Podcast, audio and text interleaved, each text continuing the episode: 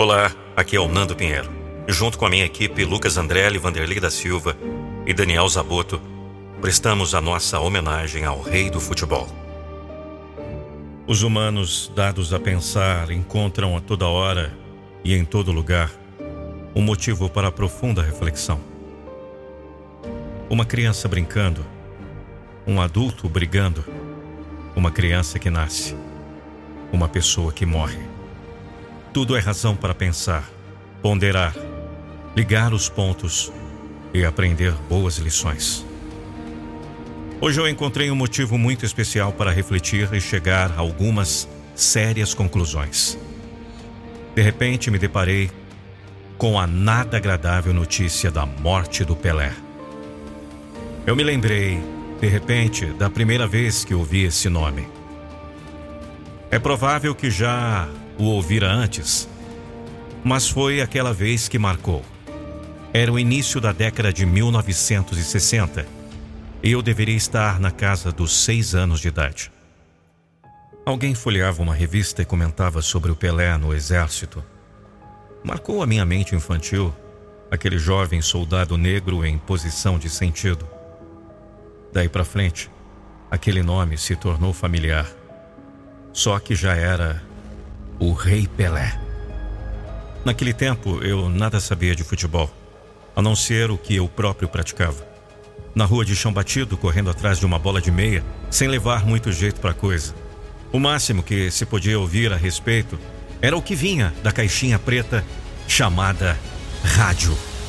Eu me incomodava muito com aquela mistura toda de uma voz falando rápido demais e desce Pelé pela esquerda. Limpa o primeiro. Passa para Coutinho. Coutinho carrega pelo meio. Volta para Pepe. Pepe para Coutinho. Coutinho empurra para Pelé. Pelé limpa o primeiro. Limpa o segundo. Dá um chapéu no goleiro e chuta forte no canto. Gol!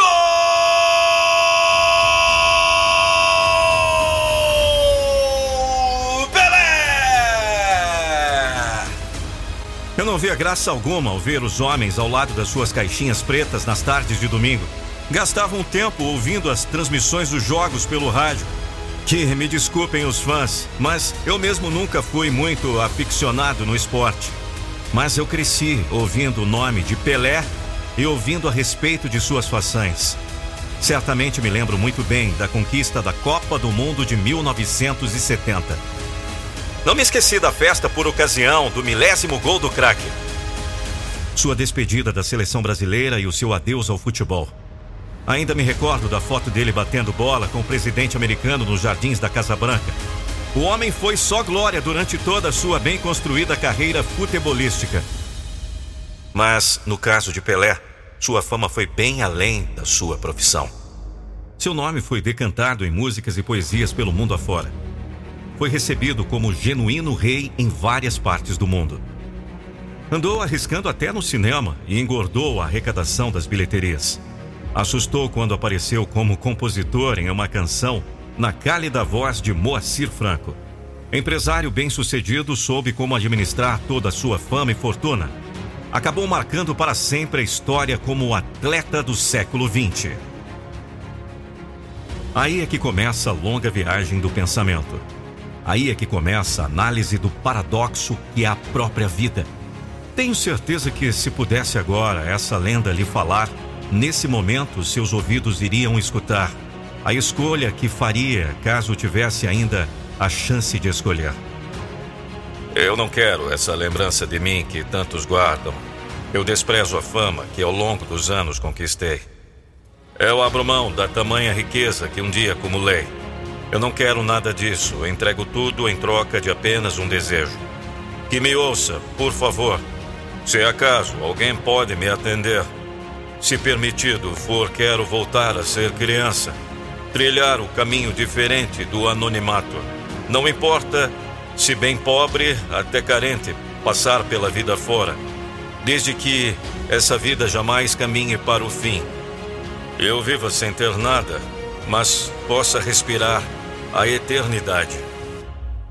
Não há como não parar para refletir diante de um tombo dessa magnitude. Como pode alguém chegar ao topo do mundo e não conseguir segurar a própria vida? Como pode ter todos os recursos, toda a riqueza e não poder pagar pela cura de um mal?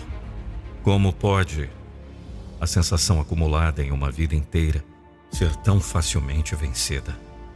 Mas é assim que caminha a humanidade, consciente da curteza da sua existência. É essa conclusão, essa aceitação da nossa realidade atual que deve levar você a pensar. Se é tão curto o usufruto da vida, então precisa aproveitar cada segundo dele. Pensar em como seria se soubesse que o fim virá amanhã. O que faria? Atrás de que ainda correria ou como seriam seus relacionamentos? Viva cada dia considerando ser ele o primeiro dia do fim da sua vida, porque de fato é. Por outro lado, tire da cabeça a ideia do fim, mas de cordas a ideia da eternidade. Viva cada dia da sua vida como se esperasse viver para sempre. É importante ter consciência, mas alimentar a esperança com ideias que farão bem ao seu cérebro. Transmitir a ele a ideia de que você não passará, mas que ficará para a semente. Vivendo, porém, de modo a aproveitar cada segundo que vive, porque cada segundo que passa foi usado e não poderá voltar jamais. Ao contrário do dinheiro que pode ser economizado, tempo não usado é perdido. Mesmo em uma hora inteira em que nada foi feito, essa hora foi arrancada da sua vida. Não há como guardar o tempo para usar depois. Ele corre inexoravelmente para o futuro, para onde está caminhando você. E é lá no futuro que está o fim da sua vida. A verdadeira e única. A morte é inimiga terrível e ninguém a quer por perto. Quando acontece, porém, pode deixar boas lições, ou ao menos motivos para profundas reflexões. Sempre que alguém morre, aparecem os comentários sobre a pessoa que foi esse alguém. O que deixou como legado, em todos os sentidos, passa a ser motivo de conversas. Não é e nem será diferente com o rei do futebol. Muito já se falou sobre as suas trapalhadas na vida. Não podia ser diferente, ele sempre foi imperfeito como qualquer outro. Na maioria, porém, crescem as ovações e as boas lembranças de tudo que ele fez. O país está em comoção, o mundo lamenta. Da minha parte, seu legado vejo de modo diferente. Prefiro aprender a lição que há tanto tempo sei de cor. O tempo não espera. Quem espera pelo tempo. Tudo na vida envolve escolhas. Só lhe é negado esse direito quando a hora da morte. Por isso, escolha bem enquanto pode. Um texto de Vanderlei da Silva.